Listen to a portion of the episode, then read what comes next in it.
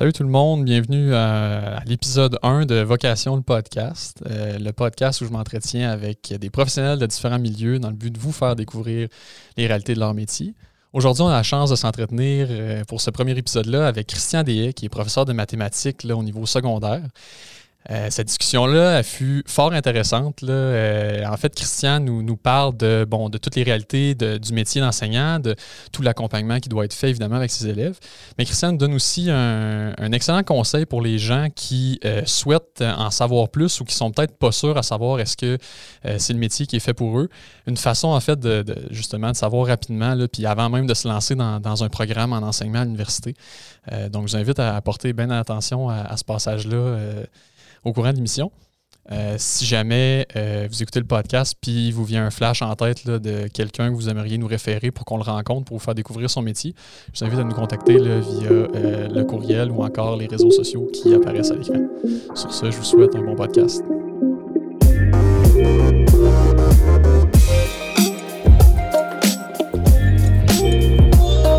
d'avoir accepté l'invitation. merci Alex de m'avoir invité. C'est toujours un privilège pour un, un enseignant d'avoir une tribune euh, sur laquelle parler, euh, on est tout le temps content. Yes, très, très content, Christian. Fait mettons, d'abord, la première chose que, je te demanderais un peu, tu sais, tes profs de maths au secondaire, tu peux peut-être nous parler un peu de, ta tâche puis des groupes auxquels tu enseignes?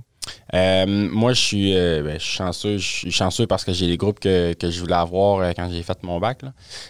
j'ai deux groupes de maths fortes. Donc, on appelle ça SN de 5. C'est la, la maths qui permet d'aller en sciences nature au cégep. Euh, j'ai un groupe de Pékin, c'est un groupe d'adaptation scolaire qui, euh, des élèves qui visent d'avoir leur préalable pour entrer au DEP. Donc, euh, français, anglais, maths, tout dépend de leur DEP. Des fois, c'est secondaire 3, des fois, c'est secondaire 4, des fois, c'est un mélange des deux. Et j'ai un groupe de, sport-études basket. Je coach l'équipe juvénile féminin. Donc, ça, c'est aussi une période à, tous les jours de mon horaire. OK, OK. Fait que relativement, relativement diversifié quand même. Fait que tu fais un peu de sport, un peu de maths, pas juste dans le créneau des maths. non, exactement. le, cours scènes de 5, à cause de l'horaire, on est tombé à, à 5 fois 9 jours, son horaire sur 9 jours. Mhm. Euh, le groupe de Pékin, c'est 6 fois 9 jours, mais normalement, à SN, avant, puis dans les autres écoles aussi, c'est 6 fois 9 jours. Puis le sport études 9, fait que c'est ça. J'ai 16 périodes de maths, 9 périodes de, basket, donc c'est assez équilibré. OK. Puis comment est-ce que comment est-ce que ça fonctionne? C'est là, toi, tu, tu dis c'est la tâche que toi, tu, tu voulais avoir, mettons. Mais comment est-ce que ça fonctionne, l'attribution? L'attribution des tâches. C'est comment tu t'es fait pour, pour ramasser ces groupes-là, dans le fond? Ben, en fait, euh, on demande, euh, un, document excuse, de préférence de tâches qu'on donne à notre direction en fin d'année pour l'année d'après. C'est seulement les, enseignants qui sont en poste, qui sont permanents, qui remplissent ce document-là. Euh, en fonction des, préférences que le, directeur reçoit, ben, il essaie de, faire plaisir un peu le, plus possible à tout le monde. C'est sûr que lui, il y a, des, il y a certaines euh, contraintes qu'il doit, qui doit tenir compte. Donc, exemple, moi, je ne peux pas enseigner à la première période le matin parce que j'ai mon groupe de basket. Donc, le plus possible, il me donne des groupes qui n'ont pas de première de maths à la première période. Donc là, ça fait en sorte que ben, si moi j'ai ces groupes-là, ben, d'autres enseignants de maths ne peuvent pas les avoir, et ainsi de suite. Donc c'est un petit casse-tête à faire en fonction des contraintes de, chacun, en fonction de il y a combien de groupes, parce que c'est pas toutes les années, exemple, on prend la, maths forte de 5, mais des années il y a trois groupes, des années il y a deux groupes, des années il y en a quatre. Euh, donc là, ça, ça change beaucoup. Euh, combien de groupes qu'il doit donner à chaque enseignant. Donc, c'est un peu ça le casse-tête que, le directeur euh, a à faire, mais nous, euh, essentiellement, on, on, fait une liste de les cours qu'on veut enseigner. Puis il essaie d'en tenir compte le plus possible, mais c'est sûr qu'à toutes les années, on n'a pas la, tâche qu'on a demandé, mais mhm. le plus possible, il essaie d'en tenir compte. Puis comment est-ce que ça fonctionne si, mettons, il y a un autre enseignant qui veut exactement les mêmes cours que toi? J'imagine que ça fonctionne avec les années d'expérience ou? Euh, oui, puis non. des fois, ça peut dépendre. Exemple, le, cours de maths forte de 4, qui, euh, que c'est un cours euh, avec un examen du ministère, mais c'est sûr que le directeur, il va peut-être avoir tendance à placer un enseignant qui a plus d'expérience dans ce cours-là. Euh, afin d'aider davantage les élèves à passer leur examen du ministère versus le, cours de maths forte de 5, qui n'a pas d'examen du, ministère à la fin de l'année. Ben, entre parenthèses, c'est comme un peu moins important parce que oui, il faut que l'élève passe, Mhm. sauf que euh, c'est possible de, de changer l'évaluation, c'est possible de changer plein de choses. Euh, versus l'évaluation du ministère à la fin du secondaire 4, elle, on peut pas le changer. Il faut corriger comme le ministère nous demande de le corriger, et ainsi de suite. Fait que, euh, fait que un peu comme un coach dans, dans un sport, le directeur, il, il place ses joueurs aux meilleurs endroits, puis avoir le- les moins grosses faiblesses possibles, puis les, les forces aux, aux places où est-ce que c'est important. Donc, euh, Fait que c'est ça, c'est le directeur vraiment qui chapeaute là, en fonction des, des forces là, des, des différents acteurs dans le milieu. Exactement. Puis aussi de l'expérience. Euh, Il y a des enseignants que ça fait des années et des années qui enseignent la maths de 3. Ben, des fois, pas, pas changer de place pour rien. Mhm. Il est rendu bon, il est rendu efficace. Puis euh, souvent, c'est un pilier aussi, exemple, pour la maths de 3. Fait que si un nouvel enseignant qui arrive pour enseigner la maths de 3, ben, il, connaît tout le matériel, il est capable de le guider là-dedans et ainsi de suite. Euh, il connaît les évaluations, il, est- il plusieurs évaluations pour le même chapitre, puis il est capable de, de dire bon ben cette année on va, on va modifier un petit peu telle question, c- cette question-là, ça fait des années et des années qu'elle est ratée, on va modifier notre enseignement pour que les élèves apprennent mieux cette partie de chapitre-là, et ainsi de suite. Donc, ça peut être bon aussi des fois de, de- de laisser des enseignants sur la même chaise Ouais. pour qu'ils Ok. un peu les autres. là. Donc, euh, Ok, cool. Puis, tu sais, c'est ça, dans le fond, le, tu sais, vocation, le podcast, le, le but, c'est de faire découvrir, euh, découvrir des métiers euh, à nos jeunes. Évidemment, le métier de prof, on est pas mal tous familiers avec ça parce qu'en grosse majorité, on a tous fait un parcours scolaire. Mais on est familier avec la portion d'enseignement, de, de- passation des connaissances. Euh, mais je sais que la job de prof, c'est pas mal plus que ça. Tu sais, peux-tu nous parler un peu de, dans une semaine, Christian Deshaies, à titre de prof de maths, tu fais quoi, ta planification, euh, c'est quoi tes, pourcentages un peu de, temps que tu alloues à, chacune de ces facettes-là? Ouais, ben effectivement, je te dirais que le, temps en face de l'élève correspond à peu près à 60% du temps qu'on a au secondaire. Euh, probablement qu'au primaire, c'est très, très, très différent. Euh, donc, je te dirais un bon euh, 60% en face de l'élève. Je dirais qu'il y a un bon 25% qui est de la planification. Euh, vraiment au niveau de l'examen, au niveau euh, aussi juste de en fonction des années précédentes, en fonction de cette année-là, comment que les élèves euh, progressent à l'intérieur d'un même chapitre, euh, sur remanier un peu la, la manière qu'on va montrer les, les choses. Euh, Il y a un bon 10% qui vient de qui vient de la, nouvelle information qu'on reçoit, fait que de l'information des CP, l'information qu'on fait nous-mêmes quand on, quand on fait des recherches, quand on, fouille dans un nouveau cahier d'exercice et ainsi de suite, puis on fait comme Ah, ça c'est hot, je vais l'intégrer à mon cours ou euh, des choses comme ça. Puis je dirais qu'il y a un 5 qui est plus de l'administratif, fait que tout ce qui est au niveau des, des plans d'intervention.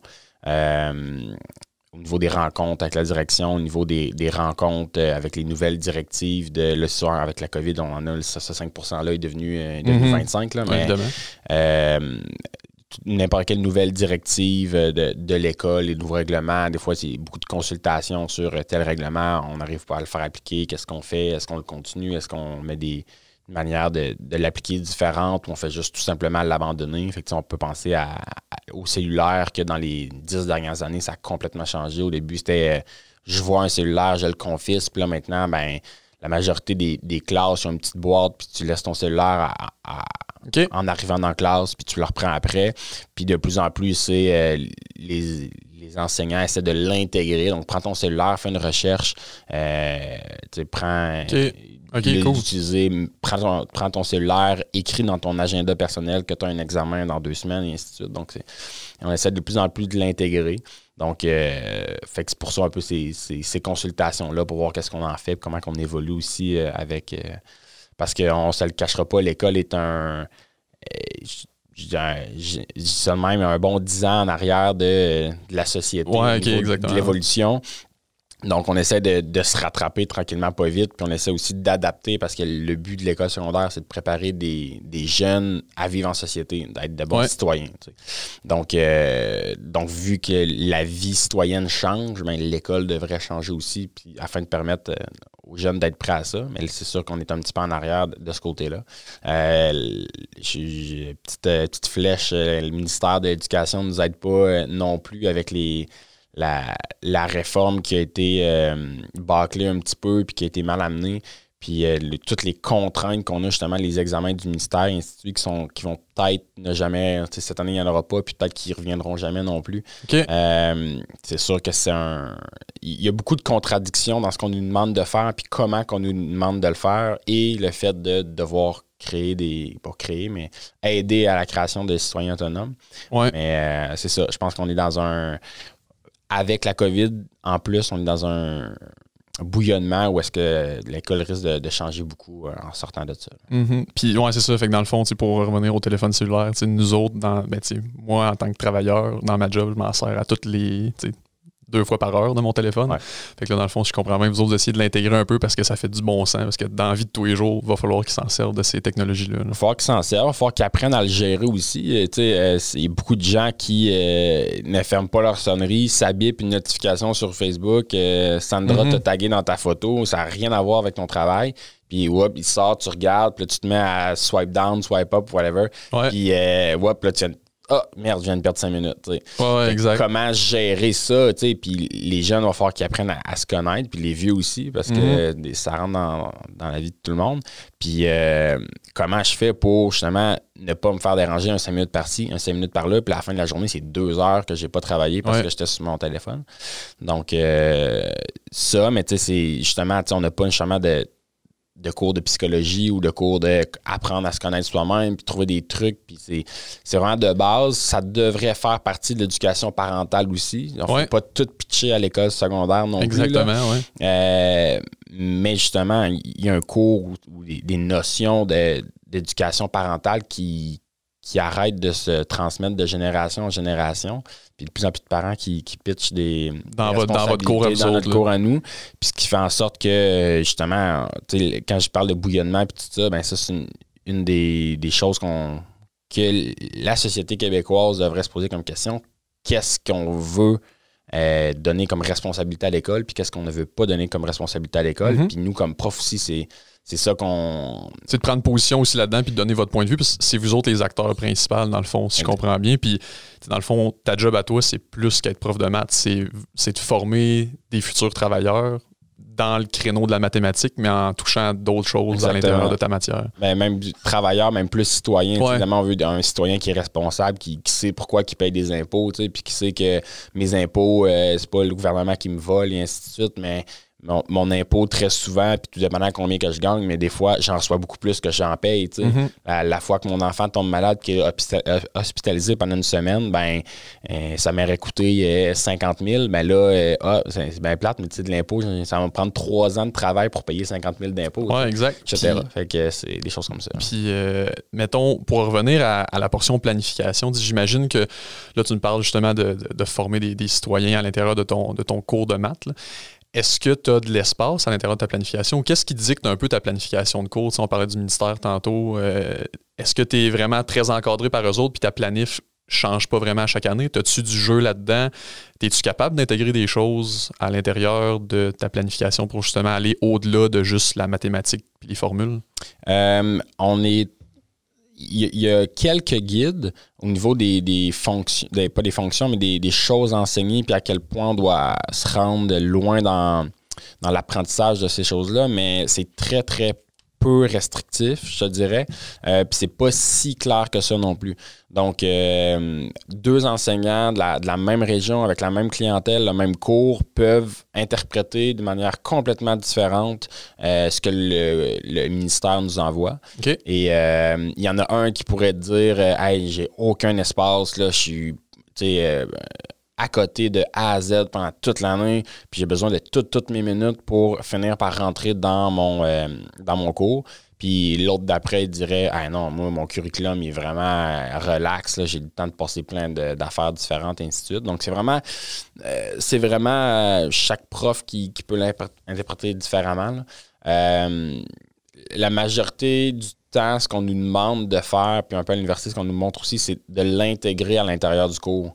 Donc, c'est au travers de la matière. Si je montre la fonction exponentielle, ben, je vais parler des prêts hypothécaires, je vais parler des placements aussi. Euh, je parle de la, fonction racine carrée, ben, je vais essayer, ou la fonction exponentielle, je vais essayer de, euh, excuse, euh, quadratique, mais je vais essayer de plugger les, bactéries un peu, puis les virus, puis ces affaires-là. Puis, mais ça, c'est euh, la partie, quand je te parlais 25% de planification, c'est la partie qui nous demanderait comme des heures et des heures de plus pour faire des recherches, avoir un CP qui est à côté de nous, qui fait des, recherches, puis être capable de, monter des, des, activités qui sont comme vraiment, vraiment intéressantes. Puis l'objectif, un peu, c'est de créer un besoin chez l'élève. Il faut que l'élève ait envie d'apprendre sur les bactéries, qu'il ait envie d'apprendre sur euh, mm-hmm. c'est quoi une hypothèque, et ainsi de suite. Mais euh, c'est tout justement le gravy autour euh, qui, doit être présent et qui est dur à apporter parce que des fois, les, élèves à cet âge-là, c'est mon cellulaire, mon Facebook, et ainsi de suite, puis le reste m'en fout pas mal.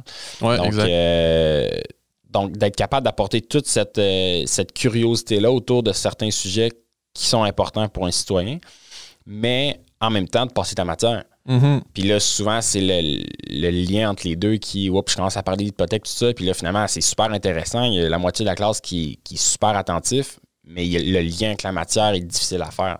OK, je comprends. Fait que dans le fond, un bon professeur, c'est quelqu'un qui est capable d'intégrer ces différents aspects-là. Ou un excellent professeur, c'est quelqu'un qui est capable d'intégrer ces affaires-là à l'intérieur de sa matière de cours. évidemment, c'est pas évident à faire. Mais j'imagine que ça, c'est une qualité d'un bon enseignant. Exactement. Puis ça rend la, la, matière plus concrète, ça rend la matière plus intéressante à apprendre.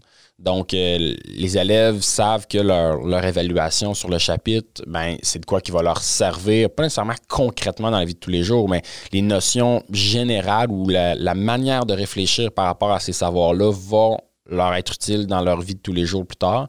Puis en même temps, ben, ils apprennent sur les choses plus spécifiques qui, eux, vont être vraiment utilisées concrètement dans leur vie mm-hmm. de tous les jours. Oui, exact. Mais dans le fond, c'est ça, tu n'es pas nécessairement obligé euh, d'apporter ces choses-là à l'intérieur de ta pratique. tu pourrais quand même juste t'en tenir à, tu sais, mettons, toi, tu pourrais lire le, document du ministère, puis tu pourrais t'en tenir strictement au strict minimum, puis quand même être professeur, puis est-ce qu'il y aurait des, répercussions à ça? Non, on pourrait faire juste ça, puis il n'y aurait, aucune répercussion. Euh, on est censé être évalué par nos directions euh, de temps en temps. Euh, surtout les, premières années avant d'avoir euh, dans nos trois premiers contrats qu'on est ça on est vraiment évalué par nos directions mais c'est des, évaluations qui sont très euh, des petites évaluations ils passent une ou deux fois ils demandent un peu à une couple de collègues comment qu'on Comment vous êtes, là? Ouais, exactement. Qu'est-ce qu'on fait, tout ça. Puis c'est assez de base.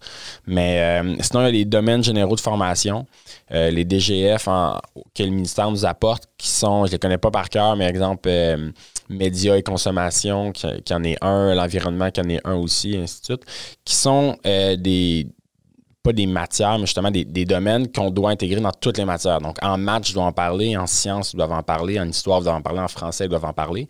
Et c'est par ça qu'on va davantage apporter justement notre partie euh, former des citoyens responsables. OK.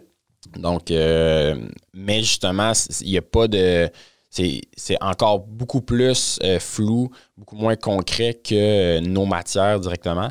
Donc, euh, donc au final, un, enseignant peut, pendant une année complète, n'en faire aucunement. Puis il ne se fera jamais taper ses doigts, il ne se fera pas. Excepté que les élèves vont peut-être trouver le cours un peu moins intéressant et stimulant. C'est ça. OK, parfait.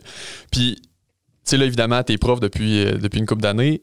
Si on revient un peu vers l'arrière, là, c'est quoi la formation pour devenir prof? c'est quoi ton parcours à toi? Tu as fait ton, école secondaire? Après ça, c'est quoi le parcours?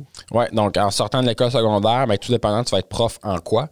Euh, si tu vas être prof dans tout ce qui touche sciences humaines, donc euh, histoire, français, euh, art plastique, éthique et culture, etc., ben, ça te prend un bac en, en pas un bac, excuse-moi, un, deck, en sciences humaines au cégep. Et si tu vas être en prof de sciences, prof de maths, ça te prend un deck en sciences nature. OK. Euh, un deck qui est normalement, mettons, deux ans au cégep. Exactement. Euh, il y a d'autres manières d'y arriver aussi, surtout pour le, bac euh, en enseignement des maths. Tu peux rentrer avec un deck en sciences humaines, mais avec des cours de maths OK. au cégep. donc, pour rentrer, essentiellement, c'est surtout le bac en sciences humaines, que, le, deck en sciences humaines, excuse-moi, que ça prend pour rentrer en enseignement. Et c'est un, un bac qui est très peu contingenté. Donc, euh, il y, a une, petite contingention, je ne sais pas si c'est un mot qui existe, mais euh, pour rentrer, mais, euh, mais c'est ça, c'est la majorité des gens qui, veulent rentrer, là, sont, la très grande majorité sont acceptés. Puis euh, c'est ça. Donc, pour un prof de maths ou prof de sciences, ça prend des cours de sciences ou de maths au cégep, mais pour le reste, juste un, un parcours général au cégep, tu peux rentrer. OK. Puis après ça, une fois que, dans le fond, toi, toi, si je comprends bien, tu as fait ton deck en sciences de la nature. Ouais. Puis après ça, tu es rentré à l'université. Puis c'est vraiment, c'est, le pro- c'est un programme d'enseignement, c'est général ou c'est vraiment, tu es rentré dans un bac qui est fait pour enseigner les maths? Euh, c'est un bac qui est vraiment fait pour enseigner les maths, mais le bac, lui, est séparé en. ben, à l'Université de Sherbrooke, j'ai pas. euh, Mhm, ouais. le- pour euh, toutes les universités, mais à l'Université de Sherbrooke, c'est vraiment séparé. Il y a une partie où est-ce que j'ai des cours de, d'enseignement, où est-ce que dans mon cours d'enseignement, je suis assis à côté de quelqu'un qui étudie pour être prof en français, l'autre qui étudie pour être prof en univers social, et ainsi de suite. Et j'ai des cours en mathématiques. Où est-ce que euh, dans mon cours de mathématiques, j'ai euh, des mathématiciens purs qui sont assis à côté de moi, puis j'ai le même cours qu'eux. Donc, euh, c'est vraiment séparé en deux comme ça. Il y a quelques cours dans la faculté des sciences, en, comme en, en mathématiques pures, que c'est un cours qui a été inventé seulement pour ceux qui vont devenir enseignants en mathématiques. Et j'ai quelques cours dans ma faculté d'éducation qui sont faits seulement pour les enseignants de maths, les enseignants de sciences. Mais euh, c'est très peu là, au niveau de, de nos cours. là. C'est euh, essentiellement 40 cours à l'université, 5 cours par session, euh, 4 ans de bac. Et euh, c'est environ 5-6 cours que ça représente. là, les cours vraiment spécialisés pour, Pour l'enseignement des, maths. Exact. Puis ces cours-là, le, le parcours universitaire, c'est quoi, c'est quoi que ça vous enseigne? Sais, En quoi ça vous prépare à, après ça, faire la- la- le métier d'enseignant? Ben, au niveau de la faculté d'éducation, euh, c'est vraiment euh, séparé par thème. Donc, euh, il y a beaucoup de un ou deux cours sur la communication, qui est, à mon avis, il pourrait en avoir trois et quatre. Puis Mhm. c'est vraiment de quoi qui est hyper, hyper important. Euh, on a un cours juste sur la pédagogie, donc toute l'histoire un peu de la, de la pédagogie. euh, du euh, chien de Pavlov jusqu'à socio- socio-constructivisme d'aujourd'hui. Donc, tous les, les- les courants euh, pédagogiques qui ont passé, puis comment que ils s'appliquent dans l'école en ce moment, puis euh, comment qu'on veut le plus, le plus possible arriver vers le socio-constructivisme. On a nos cours de didactique sont vraiment euh, comment enseigner. Puis que euh, des fois, c'est juste de l'utilisation du tableau ou les, les termes que tu utilises ou comment tu places les choses sur le tableau qui vont faire que l'élève va comprendre tout croche ou va comprendre beaucoup mieux, et ainsi de suite. Fait que vraiment comme de, de structurer ton enseignement. Oui, exactement. C'est comment, comment qu'on apprend en maths, puis euh, l'utilisation des termes, comment je peux faire pour utiliser des synonymes pour tranquillement, pas vite, euh, amener l'élève à utiliser le, le bon terme spécifique. Euh, Des choses comme ça. Donc, ça, c'est vraiment tout ce qui est dans la faculté d'éducation. On a quelques cours aussi sur les lois qui régissent euh, l'enseignement. On a quelques cours sur, euh, la gestion de classe. Euh, donc, des, petits trucs puis des petites choses de base par rapport à la gestion de classe. Euh, donc, ça ressemble essentiellement à ça euh, pour la faculté d'éducation. Et pour la faculté de sciences, ben, nous, pour notre cours de maths, c'était vraiment de la maths pure qu'on faisait. Donc, à l'exception de un ou deux cours, mais c'était vraiment, euh, si on faisait de l'algèbre, ben, on, faisait des preuves algébriques. Mhm. Donc, on n'a on n'a jamais ou très peu souvent vu ce qu'on allait enseigner au secondaire. Donc, on a vu vraiment ce que quelqu'un qui fait un bac en maths pure à l'université voit. Donc, c'est pour ça que très souvent, il est assis à côté de nous, on fait le même examen, on fait le même cours, etc. OK. Fait que dans le fond, tes connaissances de maths en tant que professeur de maths au secondaire, mettons le niveau secondaire 5, tout ce que tu as vu à l'université, c'est beaucoup plus poussé que ce que tes élèves voient là, à l'intérieur du cours. Oui, clairement. C'était très rare qu'on avait des chiffres en maths. Ouais, ouais. Et on travaillait avec euh, essentiellement que des lettres. Et à l'Université de Sherbrooke, ils nous offre la possibilité d'ajouter un an à notre parcours, d'avoir notre bac en maths. Notre bac en maths pur pour Ok. l'enseignement. là. Donc, euh, c'est vraiment le, le deux tiers d'un bac en maths qu'on fait lorsqu'on fait notre bac en enseignement. Euh, c'est la même chose en sciences aussi. Puis je sais pas si c'est la même chose dans les sciences humaines, mais j'aurais tendance à dire que oui. OK. Fait que dans le fond, pour devenir prof en maths, faut que tu sois relativement. Il faut que tu sois bon en maths. Là. Tu peux pas être. euh, je veux dire, tu peux pas ne pas aimer les maths ou je sais pas ce que tu en penses. Là. Euh, faut que tu aies une certaine. Faut que une connaissance approfondie de ça pour pouvoir le transmettre après ça aux élèves. Ben, pour réussir la formation initiale, clairement. Mhm. Donc, je, je sais pas, euh, en pratique, des gens qui n'ont pas cette formation-là, est-ce qu'ils peuvent être bons comme profs de maths? Moi, je pense que oui. Surtout s'ils sont capables justement de, de connecter la matière avec la, la vraie vie de tous les jours. Euh, mais pour réussir le bac, euh, beaucoup de gens ont commencé la première année, on était 45, puis à la fin de la première année, on était rendu 20. là. OK. Puis euh, c'était pas nécessairement des gens qui, euh, qui avaient pas le tour avec les enfants ou tout ça. C'était vraiment des gens que, ben, il y a certains que oui, mais la majorité, c'était vraiment les cours de maths qui étaient trop durs. Il y a un gros, gros, gros ménage qui s'est fait là. Puis la manière de penser algébrique, la, la pensée rationnelle, puis être capable de, de distinguer un peu le, le concret du, euh, de la théorie. Euh, il y a trop de difficultés à faire le- la, la brisure entre les deux, puis euh, ils ont juste. Ouais, ouais. Puis, mais est-ce que, tu sais, là, tu me parles des, des cours de maths quand même avancés. Est-ce que vous avez quand même des cours d'enseignement des maths qui sont adaptés à ce que vous allez enseigner en secondaire, mettons en secondaire 5 dans ton cas, ou ça, vous en avez pas vraiment, puis c'est une fois que tu une fois que tu gradues puis que tu as ton poste, que là, tu te replonges un peu plus dans, dans ces matières-là que des élèves de secondaire voient.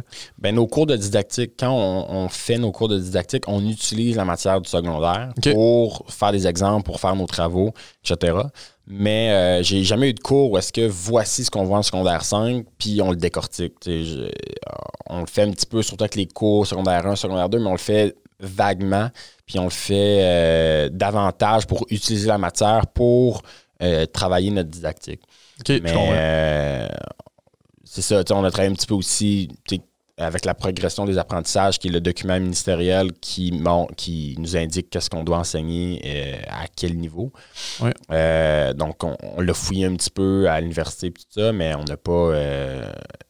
On l'a pas décortiqué avec un enseignant de A à Z. Ils disent si t'es capable de passer au travers de ton bac, mais tu es capable de lire ce document-là puis Mhm. de- Évidemment. de- d'en prendre conscience puis de, l'utiliser après dans ta pratique. OK. Puis, Christian Deshaies, c'est quoi qui a fait, toi, que tu as décidé de t'enligner dans l'enseignement? Tu y a-tu un moment dans ta vie, euh, tu sais, c'est-tu ta famille, t'avais des profs, c'est quoi qui t'a fait découvrir ce métier-là? Là, évidemment, je veux dire, on va à l'école, on le découvre quand on est jeune, mais c'est quoi qui a fait que, OK, moi, je veux devenir prof? Euh, ben moi, à base, j'ai toujours été un, animateur euh, avec euh, mon petit frère et ses amis ou n'importe quel game de hockey dans la rue ou n'importe quel game dans le parc. Très souvent, c'était moi qui, prenais le lead, puis qui formait les équipes, puis qui m'arrangeait pour que les deux équipes, ça soit serré, puis que des fois, ben, tu mets un handicap à une équipe pour que la game soit plus serrée, que ce soit plus le fun pour tout le monde, et ainsi de suite. Donc, j'ai tout le temps eu ça un peu en moi. Mon, mon cégep, moi, je l'ai fait en trois ans parce que euh, j'avais une carrière en parallèle de, de cycliste. OK. Donc, euh, j'ai étalé mon, mon cégep pour pouvoir m'entraîner davantage, puis surtout parce que à la fin de printemps, puis même début d'automne, là, souvent, je devais partir faire des compétitions aux États-Unis, tout ça, donc je manquais beaucoup de cours.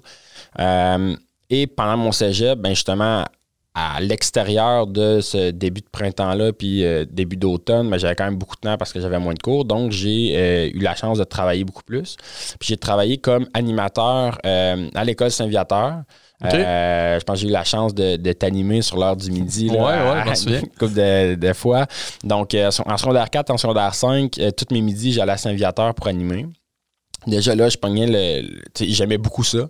C'est très rare que c'était lourd. Puis, euh, puis euh, ça, ça m'a donné une bonne expérience de ce côté-là. Fait que, tu sais, le, le côté prof d'éduc, comme ça m'intéressait un petit peu avant même d'aller au cégep.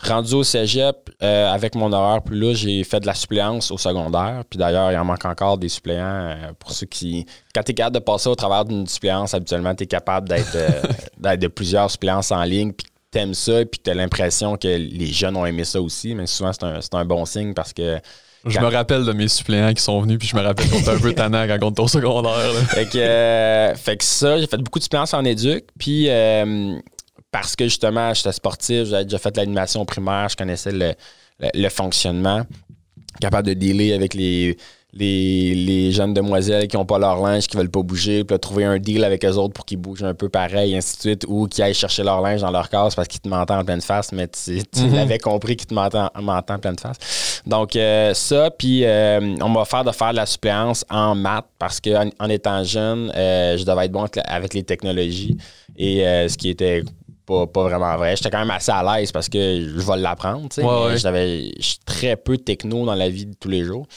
Et il y avait un prof qui devait prendre un, un 3-4 jours de, de congé, je sais pas pour quelle raison, mais et lui travaillait avec là, un tableau interactif. À l'époque, en 2006-2007, c'était tout nouveau, tout Ouais, beau. Puis euh, Puis euh, très peu de profs qui savaient travailler avec ça. Donc, je savais faire une coupe de suppléance euh, en haut, à polyvalente, sur, sur les étages. Puis j'ai vraiment aimé ça.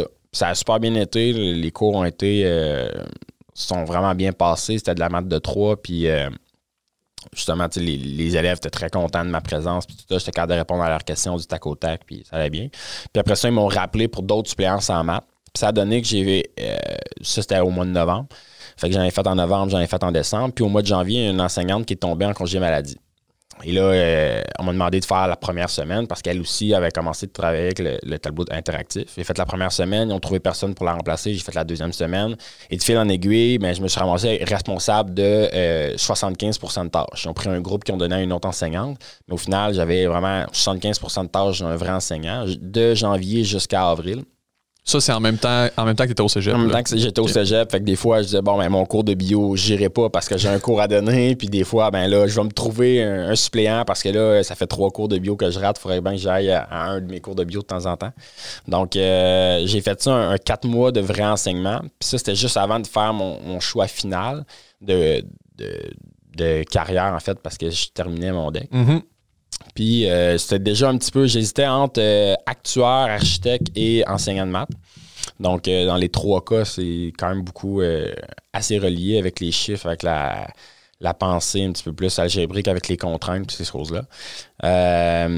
puis c'est ça, le, contact avec les jeunes, puis le, fait que des fois, tu peux c'est changer la vie d'un jeune, mais ça peut être juste 1%, de sa vie qui change, mais pour lui, ça fait un, énorme impact euh, qui m'a décidé d'aller justement là-dedans.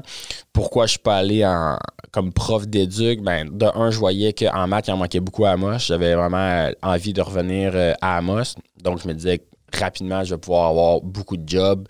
Puis, puis comme de fait, j'ai eu mon poste, ça a pris 3-4 euh, ans. J'ai jamais manqué de job. J'ai tout le temps été 80% de tâches ou plus. Euh, avant même d'avoir fini mon bac, en fait, parce que j'ai fait mon stage 4 en emploi. Puis, euh, puis justement, après trois ans, j'ai eu mon poste, puis euh, ça, a été vraiment vite de ce côté-là.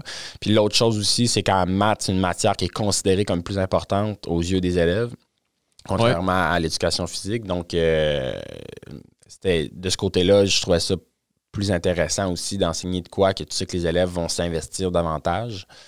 Euh, ou du moins, ils ont des bonnes raisons de s'investir davantage que dans, un cours d'éduc. Euh, ça me tentait pas nécessairement de gérer les, élèves que des fois en éduc, ça leur tente pas pantoute. Mais en maths, quand ça leur tente pas pantoute, ils, ils cassent pas ton cours. Versus en éduc, quand ça leur tente pas, ben, tu fais une passe à quelqu'un qui ça ne tente pas, il botte la, balle à l'extérieur, c'est plate mal. Exactement. Puis c'est-tu un, peu, un peu pour ça, tu nous parlais au début que toi, tu enseignes au secondaire en SN. C'est un peu pour ça que c'est comme ta, tâche rêvée, mettons, parce que ces élèves-là, souvent, c'est des élèves qui vont pousser les maths, ils veulent continuer après ça au cégep. C'est une des raisons pourquoi, pourquoi tu aimes avoir ce groupe-là? Oui, exactement. Le défi intellectuel de, des maths, c'est ça qui, m'attire aussi. Donc, vraiment, d'avoir euh, un problème devant euh, moi, avoir besoin de me creuser la tête, puis ça, puis d'essayer de, le résoudre, ça, ça, m'anime énormément. Donc, euh, la même chose du côté des, élèves, d'avoir à leur apporter ça, puis ça, j'aime vraiment ça. Donc, c'est une, des raisons pour lesquelles je suis allé en enseignement des maths au lieu d'aller en, enseignement de, mhm. Fait que si on comprend bien, pour quelqu'un qui nous écoute en ce moment puis qui pense peut-être devenir professeur, un conseil de Christian DS, c'est va comme remplaçant une coupe de semaines, une coupe de jours, donne ton nom, ça va te donner une maudite bonne idée de c'est quoi la job, puis de ce que tu fais réellement en tant qu'enseignant, dans le fond. Oui, ben, euh, tu sais, c'est sûr qu'au niveau de la, confiance, au niveau de la communication, au niveau de, plein de compétences comme ça, euh, ça se développe avec le temps.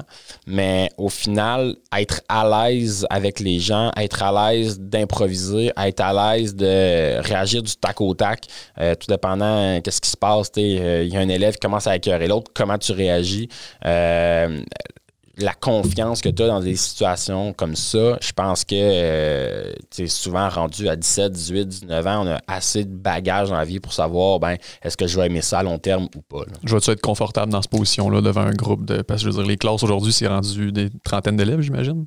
Oui, ben euh, c'est très variable, euh, mais c'est surtout que les classes sont rendues de plus en plus hétérogènes. Donc on le vit depuis quelques années, il y a de, moins en moins d'échecs possibles. Fait qu'un élève qui a 30% mais on le fait passer pareil au prochain niveau, et ainsi de suite, parce qu'il y a des recherches qui sont sorties que de faire doubler un élève, euh, c'est pas bon. Mhm. Euh, je pense que de le faire passer avec une note aussi lamentable, c'est pas bon non plus, mais ça, on n'a pas nécessairement de recherche de fait là-dessus. Mais euh, mais il y a ça, fait qu'on fait passer les élèves de plus en plus, donc c'est des, classes de plus en plus hétérogènes, donc il y a des, niveaux de force vraiment différents au, sein de la même classe. Euh, donc, il faut être capable de s'adapter à ça. C'est sûr que notre enseignement, malheureusement, va toujours être malheureusement pour certains élèves, va toujours être euh, davantage pour ceux qui ne passent pas ou pour ceux qui sont proches de passer ou, pour ceux qui passent mais qui sont vraiment limites, euh, contrairement à notre, à notre 5-10% de la classe qui, euh, qui ont des très, très, très bonnes notes. Mm-hmm. qui sont sacoches, qui font tous leurs devoirs, qui écoutent attentivement, qui font, ils mériteraient d'en avoir plus, mais malheureusement, on n'a pas les ressources pour leur en donner plus. parce que justement, on, essaie de faire passer les deux, trois élèves de plus à 60% euh, C'est peut-être, euh, quand je parlais de mon bouillonnement tantôt, c'est peut-être ça qui va changer un petit peu avec le, si on enlève un petit peu de contraintes au niveau du seuil de passation, puis que les, notes commencent à, disparaître un peu plus, et ainsi de suite, ben, on n'a plus le, stress de 60% là. Puis on va peut-être mm-hmm. pouvoir euh, justement en donner plus à entre parenthèses, ceux qui en méritent plus.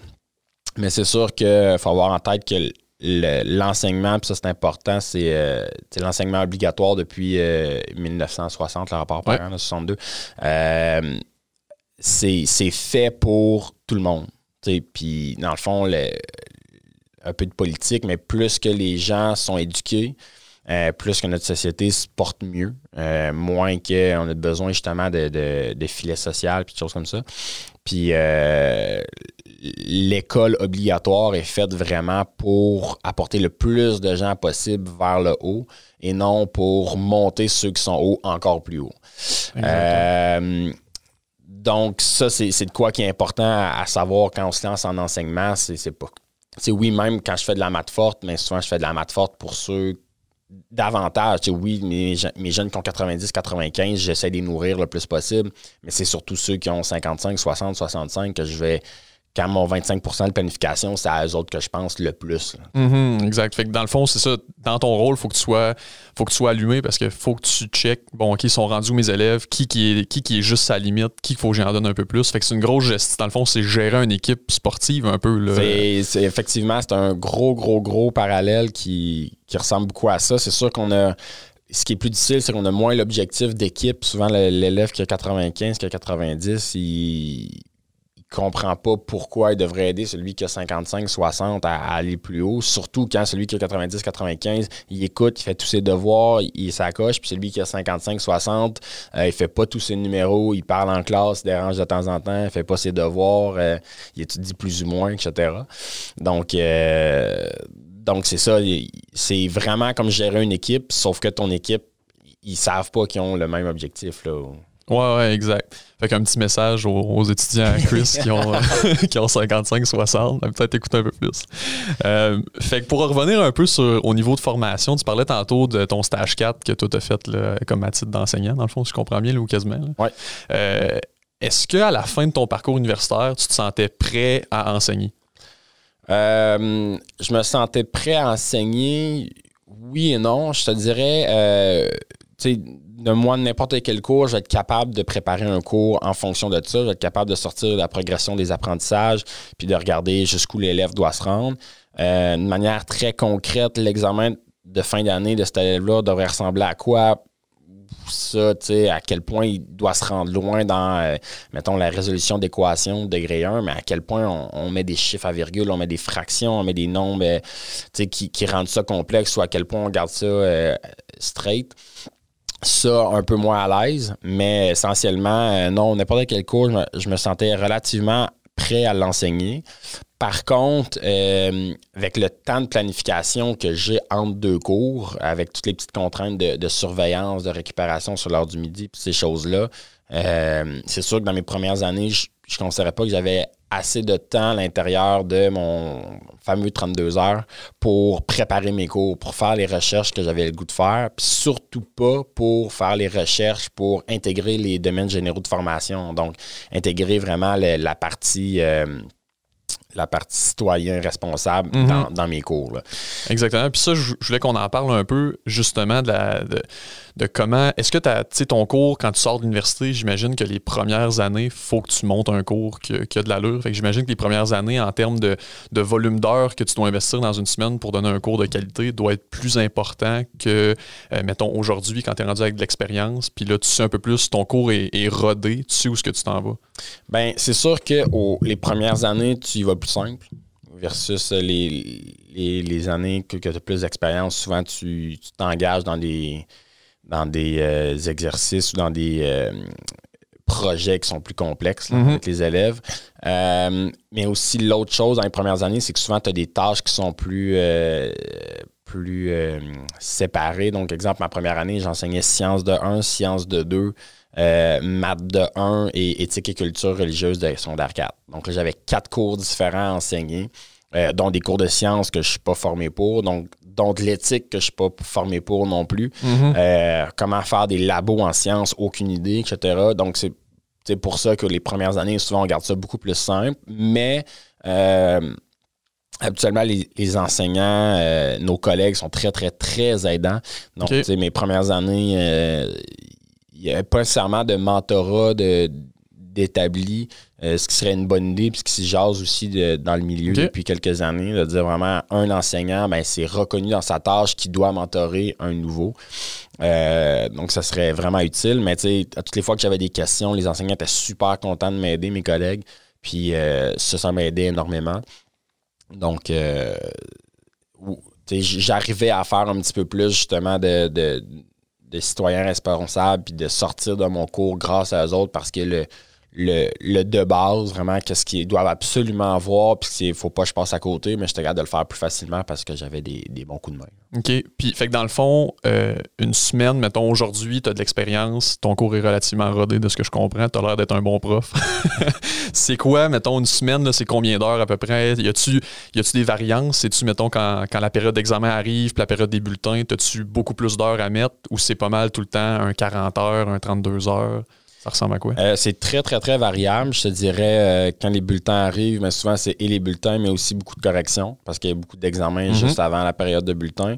Euh, les débuts de chapitre, souvent aussi, là, de, on regarde notre chapitre au complet. Des fois, on veut changer des affaires, donc ça a un effet boule de neige sur tout le reste du chapitre. Il faut tout réadapter un petit peu notre chapitre.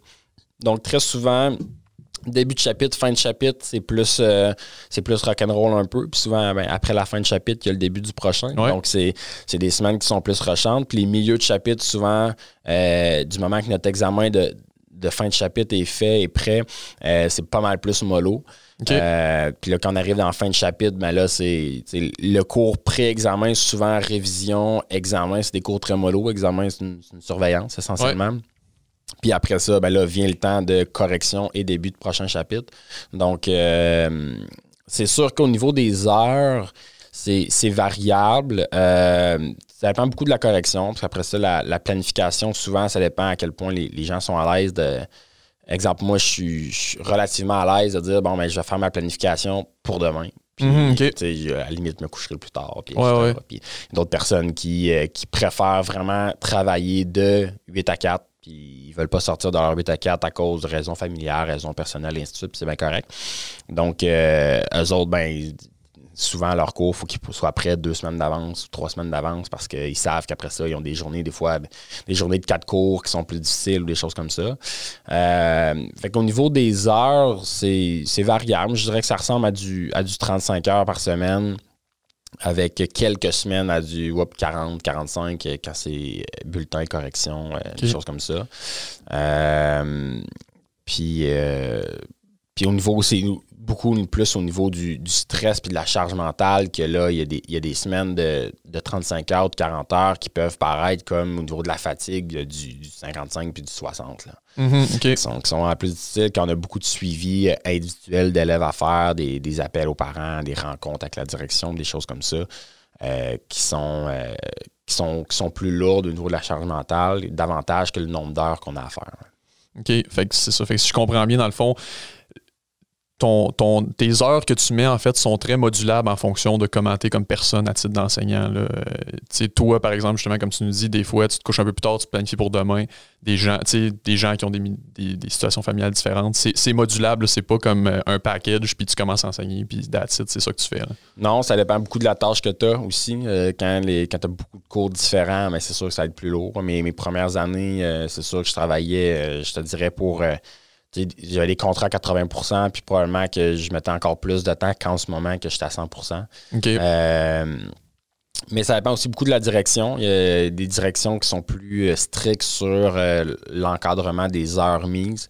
Puis il y a des directions qui font beaucoup plus confiance. Puis ils s'attendent à ce que le travail soit bien fait. Puis si le travail est bien fait, ben après ça, peu importe comment tu le fais, eux sont satisfaits. Donc, euh, ça dépend beaucoup de ça aussi. Euh, avec mes anciens collègues d'université, qu'on jase euh, quand on se rencontre, puis que c'est très, très, très différent d'une école à l'autre. Mhm. Donc, donc c'est ça, c'est très modulable. on a souvent une liberté professionnelle assez grande là-dedans. Donc, c'est intéressant de ce côté-là. OK, très cool. Puis, mettons, toi, quand y a-tu quelque chose que tu aurais aimé savoir que tu sais aujourd'hui de la, job de prof de maths que tu savais pas quand tu as commencé, puis que l'avoir su, ça t'aurait préparé différemment, tu aurais eu plus de facilité au départ? Ou quand tu as commencé, tu étais comme, OK, je sais où je m'enligne? Puis... Euh, je te dirais au niveau de la, job de prof de maths, d'enseignement, puis tout ça, j'étais pas mal bien enligné.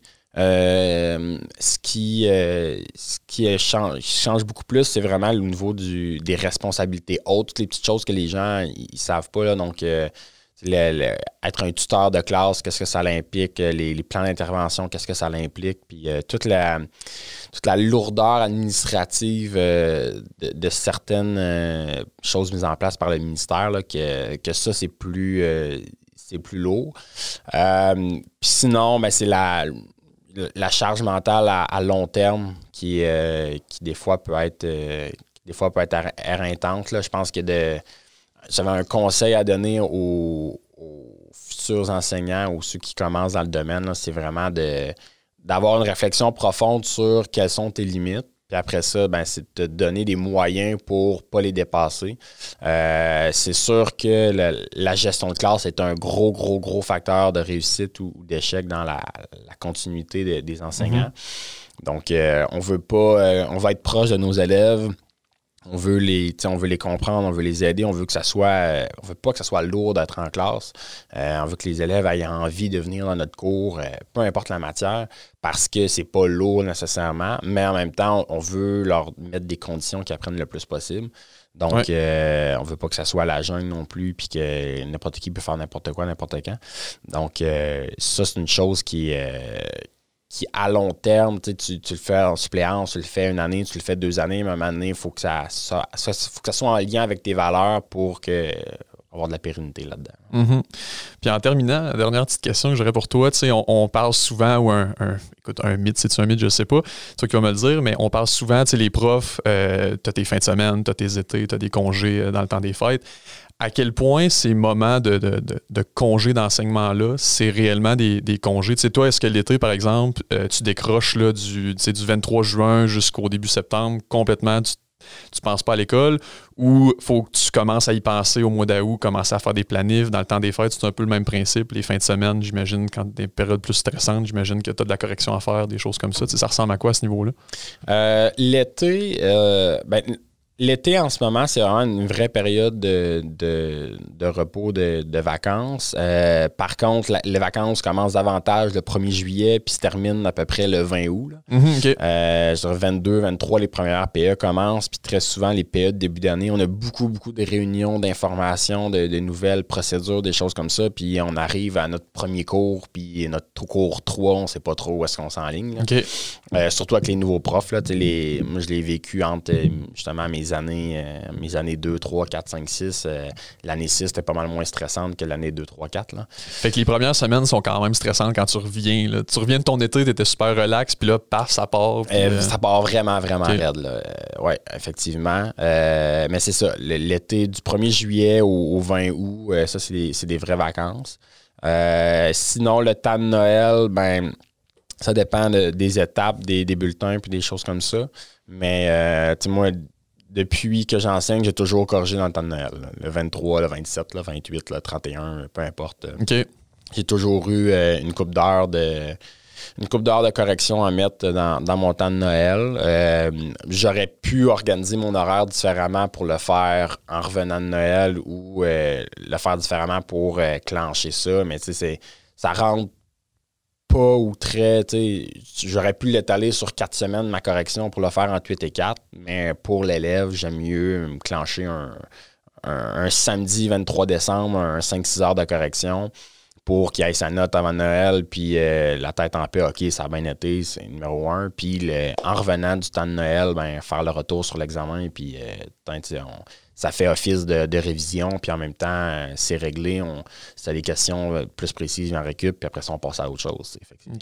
il y a ça aussi beaucoup euh, au niveau de, des bienfaits de l'apprentissage dans le temps. Des fois, on doit faire des choses qui, euh, qui doivent être faites là. Puis si tu le fais dans trois jours, ben, c'est beaucoup moins utile pour l'apprentissage. Donc, euh, il y a des profs qui le font trois jours après puis qui décident, ben, qualité de vie, ainsi de suite. je, je me coucherai pas à minuit parce que euh, mes élèves ont besoin de leur examen Mhm. demain. Puis il y en a d'autres qui le font. Fait que c'est, comme je disais tantôt, il y a beaucoup de liberté professionnelle euh, là-dedans.